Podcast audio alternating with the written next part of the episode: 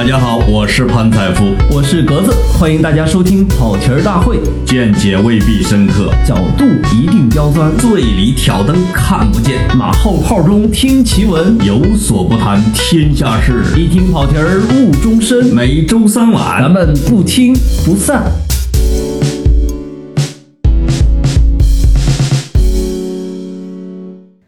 听众朋友们，大家好，我是格子，我是老潘。哎呀，我们俩又聚在一块儿的日子真多啊！最近，对对对，如胶似漆，是吧？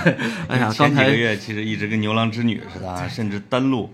我们现在这好像过了个七夕，我们好多了啊！哦，嗨，就是已经不习惯自己一个人搁那录音了，是吧？对对对，而且从听众朋友的反馈来讲。是不是我这个双口啊？不是叫双口，对口比单口要好一点。是，都普遍反映你的商业价值比较低。为什么？哦，就是到我那期的时候，收听量就很大，对吗？呃，相对小一些吧。你看我们有一期这个十万加，你看就我单口的。哦，那还不就是你把你所有的资源都冻上？哦，就是你你那个什么什么那那期十万加叫什么来着？我也我也给为阴影中的人们发声。哎，对对对，这个可能这个阴影中的人们，人们把人们给撩着了啊！就是收听量全部来自阴影阴影中的人们，是吧？对对对对。嗯，听说上上期的《金瓶梅》反馈不错吗？呃，反馈非常差，为什么？为什么？听众朋友们普遍反映说。你们要聊《金瓶梅》，说了说了差不多得有得有二十期了吧？聊《金瓶梅》，我这我这什么都脱了，你结果跟我聊了 聊了两句，开始聊别的。那不怪我们啊，你感冒了可不怪我们啊。对对，就是《金瓶梅》博大精深，是它这里面很多这个很很正经的东西，那大家老想歪了。这个是，就是它的伟大的文学价值，其实在于它对市井的真实描述，哎，是吧？你甚至可以给它当成一个民间史记来读，那很厉害的。它是一个 很优秀、很特别的一个一个文学传统。所以我跟格子就特意决定，偏就不讲给你听，关键关键。张杰是吧？对，嗯，就是高雅的听众，我们跑题大会都是。我是是那个，但我答应大家一定会聊几期的。观众不是听众是高雅的，主播是低俗的，对，这个这是这之间的矛盾是我们的主要矛盾，就很难解决。现在 就格子二战林太太，我们以后讲一个。这个大家没听懂啊，没听懂，你什么都没听见啊。我们我们今天的主题是很正的，千万不能从这个开头。叫什么？呃，第一课。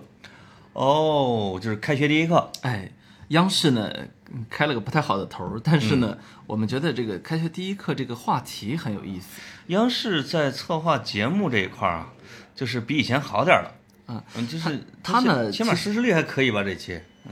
那都那都已经下那都已经下文通知了，收视率还想怎么样？是是是是，嗯，就那反正骂的人挺多，有有其实有一些骂，我觉得没有道理啊，尤其是我的朋友圈骂人家的百分之九十是没看的，这个我还在很多群里边看到，但是看了之后骂的更狠。你属于看了的还是没看的？我没孩子现在，所以我就自己看，我我我不能光哄自己。呃，看完之后心情就好一点。这个呢，我没看，但是呢，有几个点儿是不需要看你就能够批评的。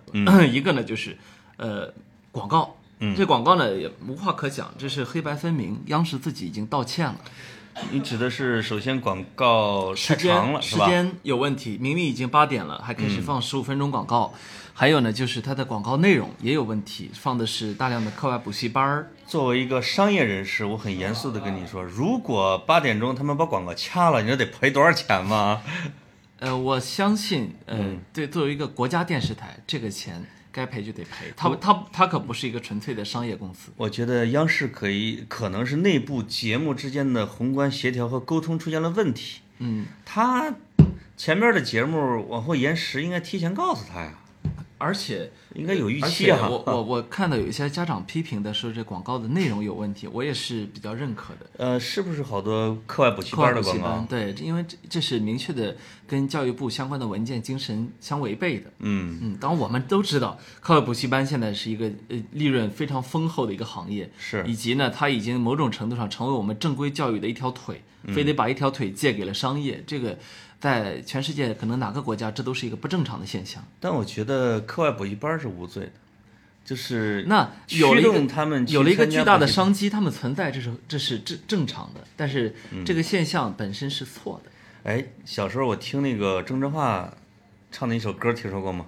补习街，我都不知道是补习街是什么。但这次我去台北的时候，好多补习班广告，嗯。在这个拥挤的补习街什么之类的啊，啊，哎，你唱完啊？在补习街外的世界，他就是当时就是控诉小孩子课外什么负担过重。哎，哎，他这个这看来不仅是，我觉得凡是没说嘛，凡是东亚文化圈都有补习班，我刚想说华人文化圈儿。东亚韩国也有补习班，也有也有，啊。对对对，呃，但其实呢，这个事儿呢也就过去了。过去之后呢，有一些可以反思的地方。你比如说，呃，这两天有一个很大的争议啊，就是关于这里面用了一些所谓的爱化妆，有点儿看出去有点用一个词叫“娘炮”的这样一些明星，啊，呃，给孩子们上第一课是不是合适？呃，就是我先声明一下，格子是不歧视娘炮的，我特别的不歧视，对对对对，应该说我是我因为他本身就有一点，我不是一点，人人家整个就是好了啦。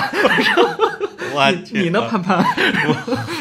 受不了吧？纯爷们儿，啊，纯爷们儿，对，没有，就是我们其实对这个现象是这样的啊，嗯，我觉得其实我们俩是差不多都是这样的人，就是我们是能够宽容，或者说我们能够去容纳，甚至一定程度上能够欣赏所有的文化，呃，亚文化、次文化它的存在，这个没有问题。对，但它适不适合上第一课，嗯，这是个这是个值得讨论的问题。我觉得这里边我跟你的观点还是有点不一样，嗯啊，就是如果你把这个开学第一课的这个节目看得特别的正确，啊，很价值观也很对头，那么你觉得那个可能是这样的，但是开学第一课的内容本身还是值得探讨的吧？当然值得探讨。其嗯实我觉得情况是这样，就是这种呃亚文化或者是次文化，呃，它出现在开学哪一课，好像也是值得商，都是值得商榷的。这不是个第一课的问题，对，是我们适不适合向全国的孩子传递这样的一个价值观和这样的一个审美的时候，这是需要经过谨慎考虑的。嗯，鉴于我闺女喜欢一个看上去有点像李宇春的男小鲜肉。啊、所以我必须旗帜鲜明地反对你的观点。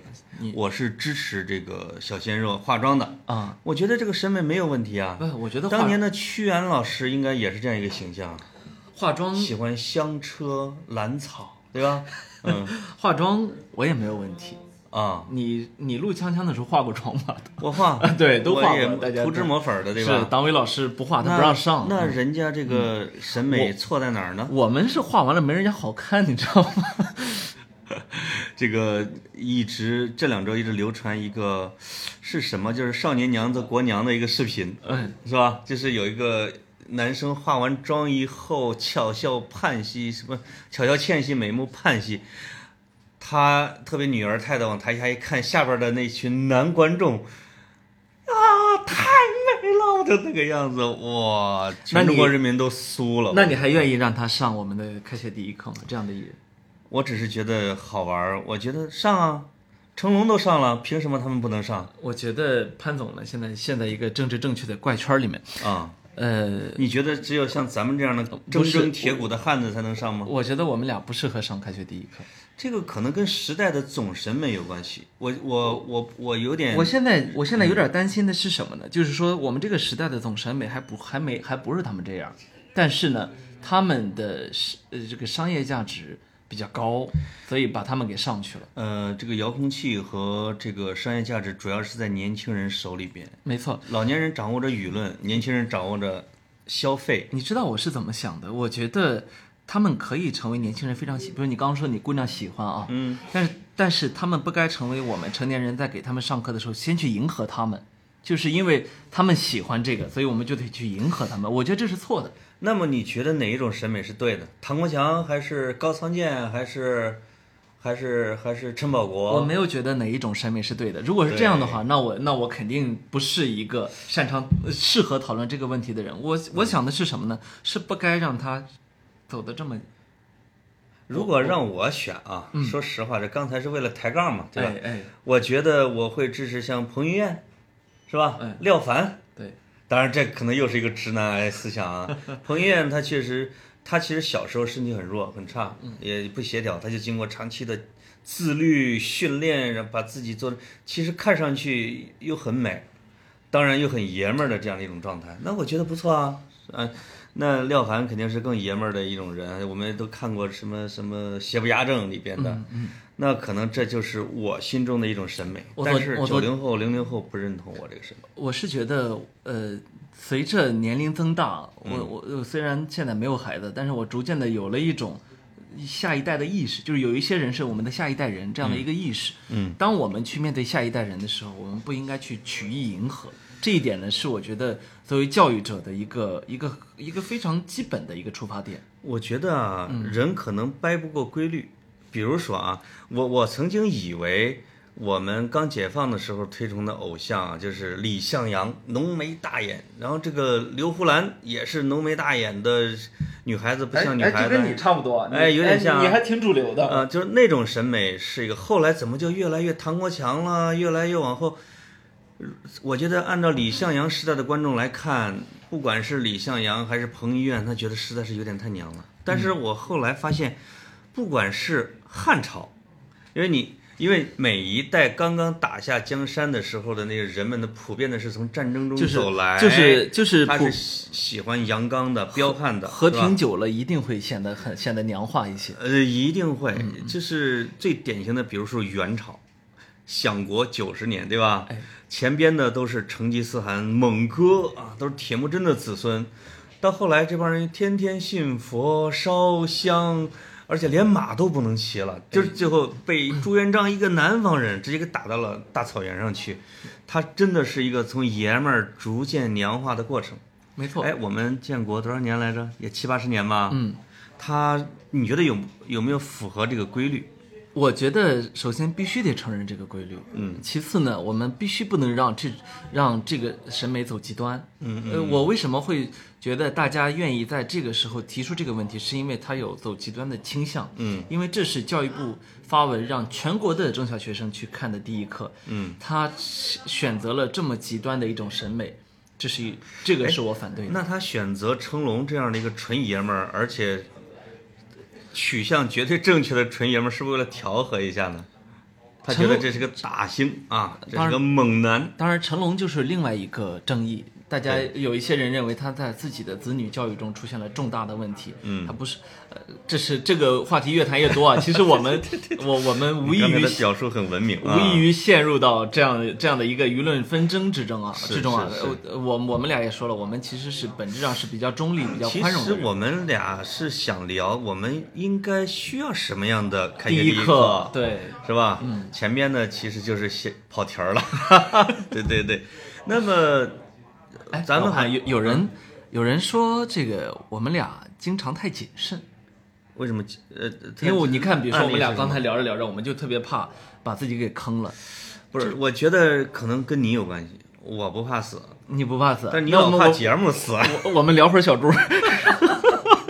你呃，我们确实是心里边有某一个小尺子存在着啊，每个人心里边都住着一个小人儿，你知道这个小人在提醒着你，所以这个东西聊起来有时候确实是不太尽兴。你知道为什么？嗯，就是我今年今年以来吧，我注意到很多人有识之士啊，在讨论一个三观党的问题。嗯，就是我们有很多的这个读者、听众啊、微博网友，他是开始去纠正别人的三观，嗯，最后他们把纠正三观纠正到了世界名名著上面去。我现在有点理解听众的意思，就是咱们有点谨慎啊。其实咱俩的三观一直保持在一个比较正确的状态。没没，他们觉得没必要。在这一点上，我们其实应该向窦文涛涛哥学习。哎，他其实被好多人骂，什么直男癌呀，什么甚至是有点色色的呀，是不是？他会说了很多正确不正确的观点之后说，哎，大家别打我啊，我这个人就这样啊，什么之类的。哎，就大家就觉得，你看这个人，他不是他没有以装逼自居，哎对吧？他把自己放得很低，很谦和，很谦卑。这样的话，你就很难去跟他认真计较什么三观。你明知道他想表达什么，就是我们咱俩在这一块儿呢，就没有他那么一狡猾，对吧？哎，不是我这个，他是我师兄，我不能说他狡猾，但是、但是呢，他这个谦虚啊，确实是很很有意思啊。是是，咱俩以后也可以稍微放开点儿，我觉得尤其是你啊。啊，我放得很开，哦，我我黑起小猪来根本没有底线的。对我一般都不接口。对，呃呃开学第一课呢，我我就是我想说我自己小时候啊，开学第一课我唯一干的一件事儿，两个啊，两件事儿。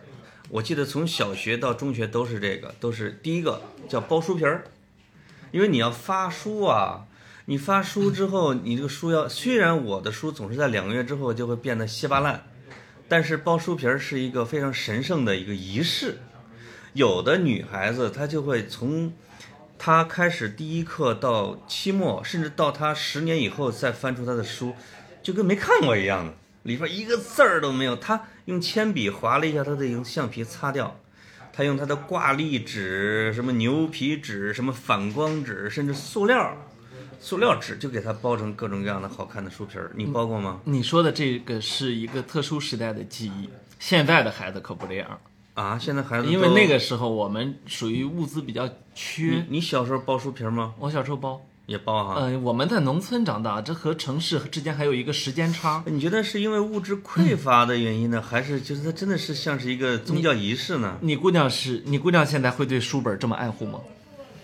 呃，没有。嗯就是就是这，她同学会对书本这么爱护吗？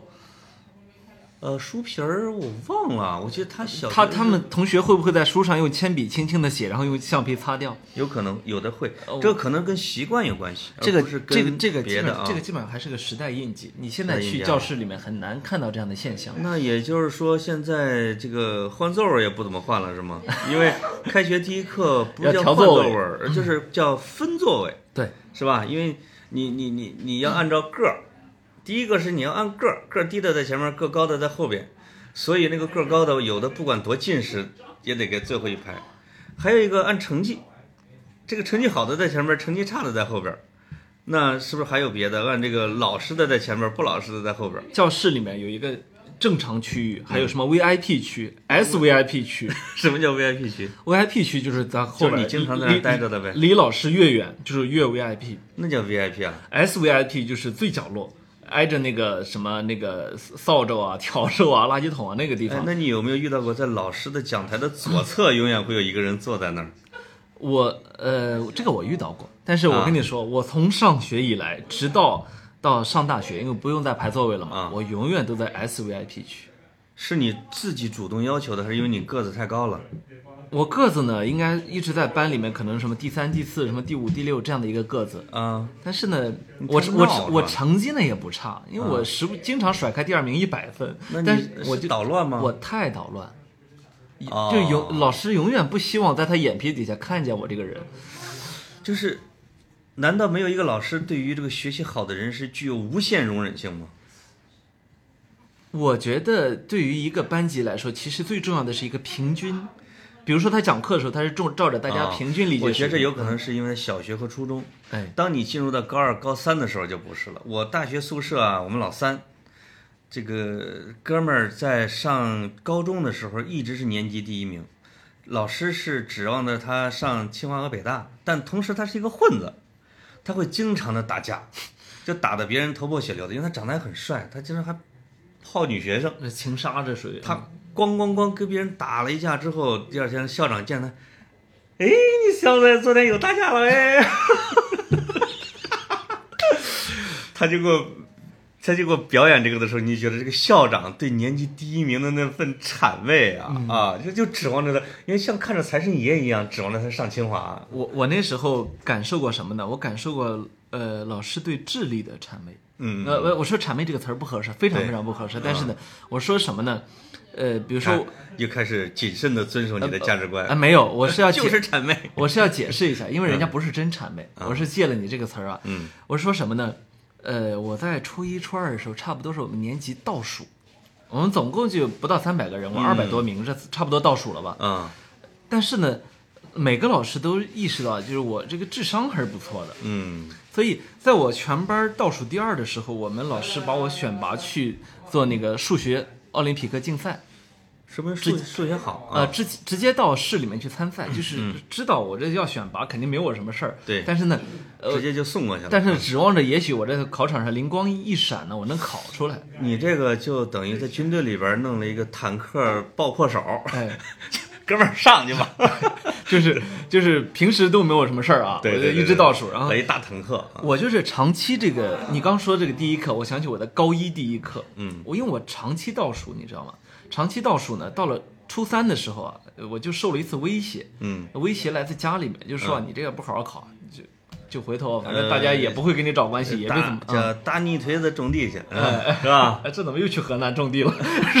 你们山东不是你们山东也是泥腿子啊，对。然后，结果我初三的时候啊，我就发愤图强了那么两三个月。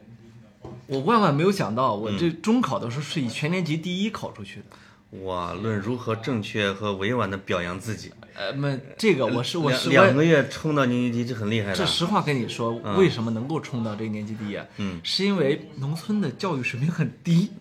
你就是后来，如果是你稍微动点脑子，你自学啊，有时候比那个好好听课要、要要要好。对对对这个呢，倒不是说我智力超群，那你是的开学第一课呢？你没讲啊，是我的方法。好，这我不是考上高中了吗？对，然后这就分班嘛，嗯，我们都不知道班在哪儿呢。啊分班，我就一看，我才意识到我被分到了实验班儿。哦，分到了实验班，就是说是全市各个乡镇的尖绝对尖子生第一名、第二名，嗯，到了我们班儿。然后我在我们班儿的第一课，我印象特别深，班主任用了整整一节课的时间向他向我们强调，我们是这个全市的尖刀部队，嗯要代表全市父老乡亲冲击清华北大。哇，我整个像活在云端，你知道吗？我想我这什哎这种洗脑不是不是不能叫洗脑，这种鼓动很厉害啊。对我这什么现？，我这你知道吧？我这个差点高中都上不了的人，我这忽然肩负上了我要为全师傅老乡亲冲击清华北大的这样一个重任，董存瑞这是我的第一课。啊，你你懂那种感觉吗？哇，那你整个高三的三年就打鸡血了，没有，后来就因为这 鸡血维持三天，看那边小姑娘好看，后来被班主任修理了一顿什么的，就全都是这种事儿啊。啊。什么跟其他老师的孩子什么打架，然后被、嗯。被学校其他老师修理了，什么就我就整个高中全都是这种事儿。我忘我忘了我是哪个年级了啊？就是我记得在，因为我是九九年上大学，往前可能是九五、九六、九七，在那段的时间里边，如果翻查一下那段历史，有可能中国在在跟美国在搞哦。东欧巨变和苏联解体后边没几年，我我不是八九年到九二年是在初中，对吧？我的政教处主任给我们上第一课是怎么上的呢？那可能就不是九二年就是九三年，你可以算一下这个时代背景。他就跟我们讲，我我不能用河南话了，因为实在是太逗了。他就说，呃，同学们，现在很危险，中国处于一个世界非常在世界上非常危险的一个状态。这个状态这个词叫做，你们知道一个词吗？叫做和平演变。这是我平生第一次听到这四个词，叫和平演变。就是说，他不是用飞机大炮，他用的是可口可乐，用好莱坞电影，用迈克尔·杰克逊，他什么都知道，因为他是中国人民大学毕业的高材生。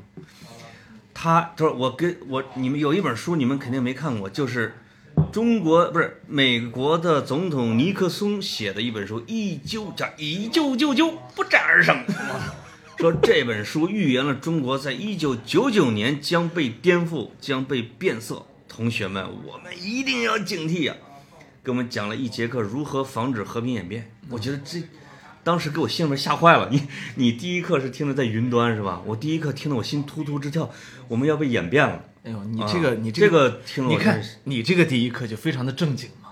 呃正经吗？是啊，吧？是你这个应该放在直央视嘛。接就啊培养出了我后来的 我这样一个歪才。你这样呃，你这是个暴暴露年龄的问题，你知道吗？嗯，你九五年上大学了，我九五年上大学，我那年上小学一年级 这么大代沟呢？啊，是啊。天哪！咱们这咱们俩这两个人就可以扮演老中青三代人了。别按说你应该喜欢那个打扮完之后的明星啊，你这个年龄，我就算私底下喜欢，我也不能容忍他上第一课你。还是有点苍老啊 你的价值观有我苍老。我我这个以前时候，你记不记得有个广告叫做三十岁的年龄，六十岁的心脏，对，就是说你了。有一个什么心脏的药，好像是什么玩意儿。就是总而言之呢，我会觉得，呃，咱们上那什么开学第一课也都，大家不觉得那是什么一一个很大的一个事儿，一定要跟你灌输什么东西，对吧？我的开学第一课，除了高一这一次在云端之外，其他的全部都在在地狱，你知道吗？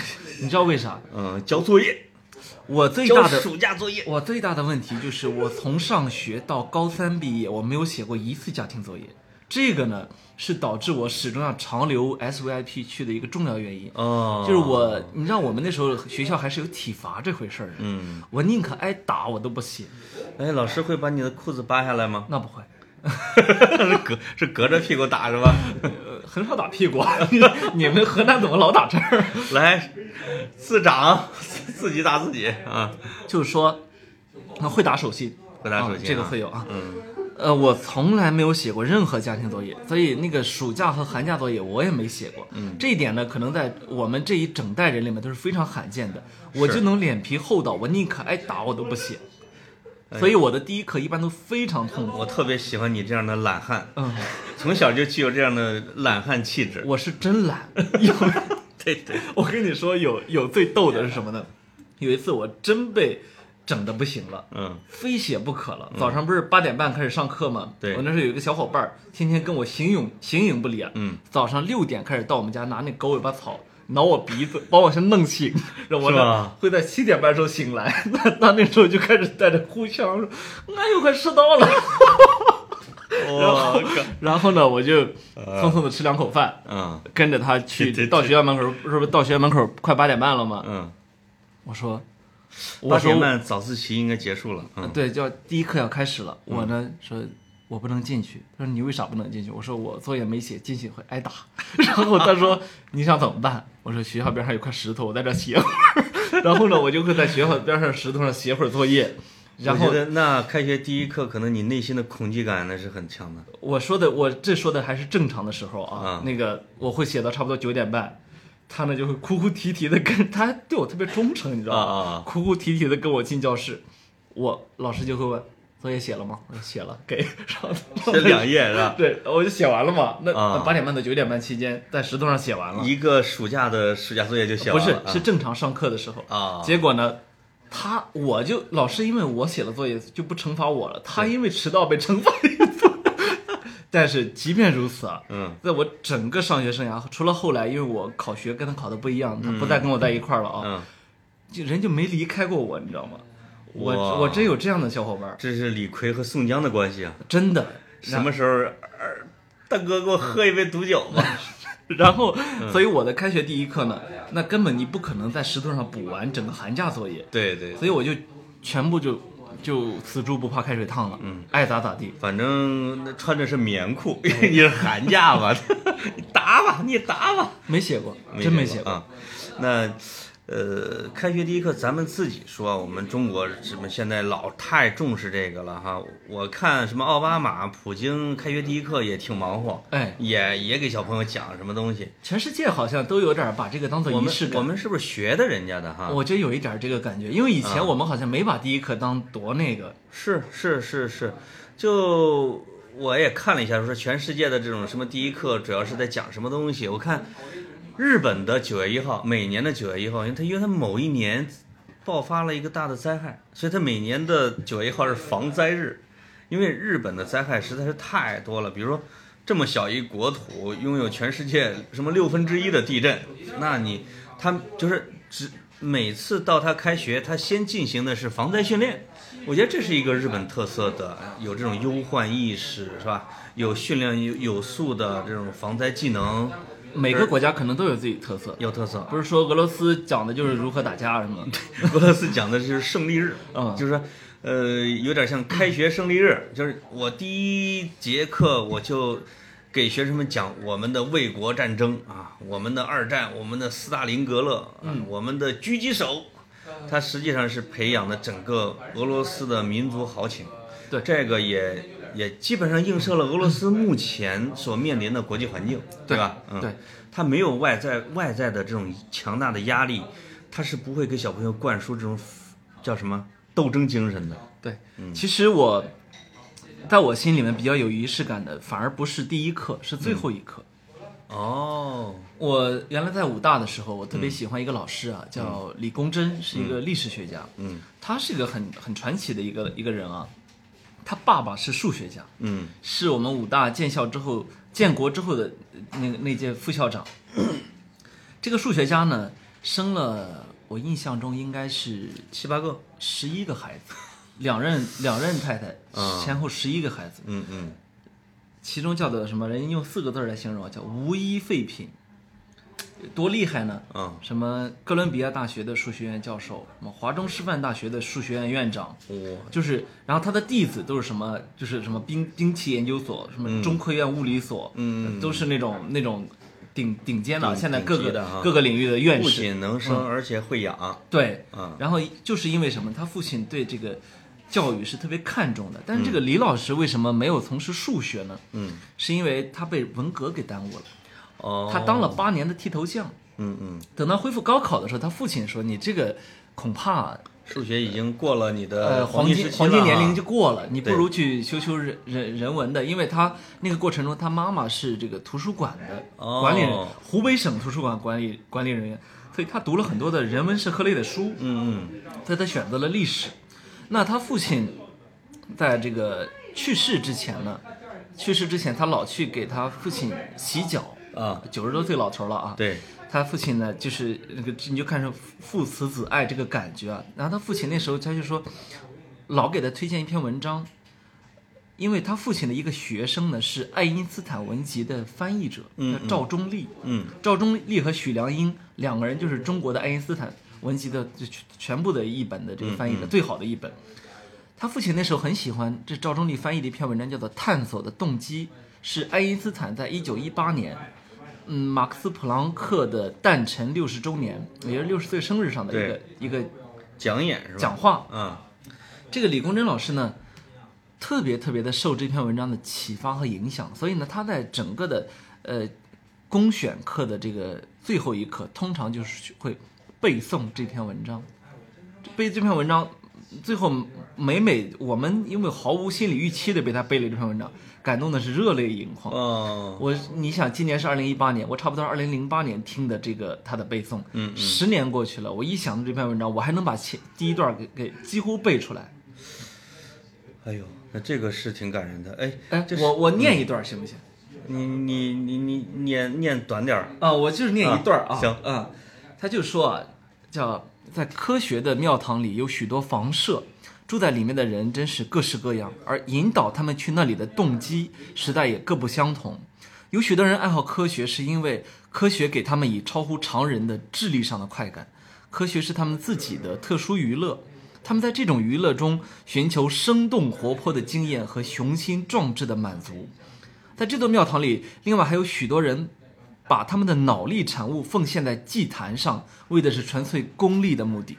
如果上帝有位天使跑来，把所有属于这两类的人都赶出庙堂，那么聚集在那里的人会大大减少。但是仍然会有一些人留在那里，其中有古人，也有今人。我们的普朗克先生就是其中之一，这也就是我们爱戴他的原因。我念到这儿啊，这篇文章叫做什么呢？叫做《探索的动机》。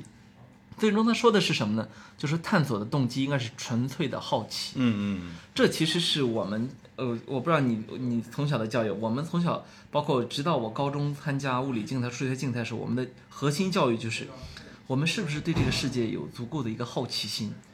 我们因为有好奇心，所以才去探索。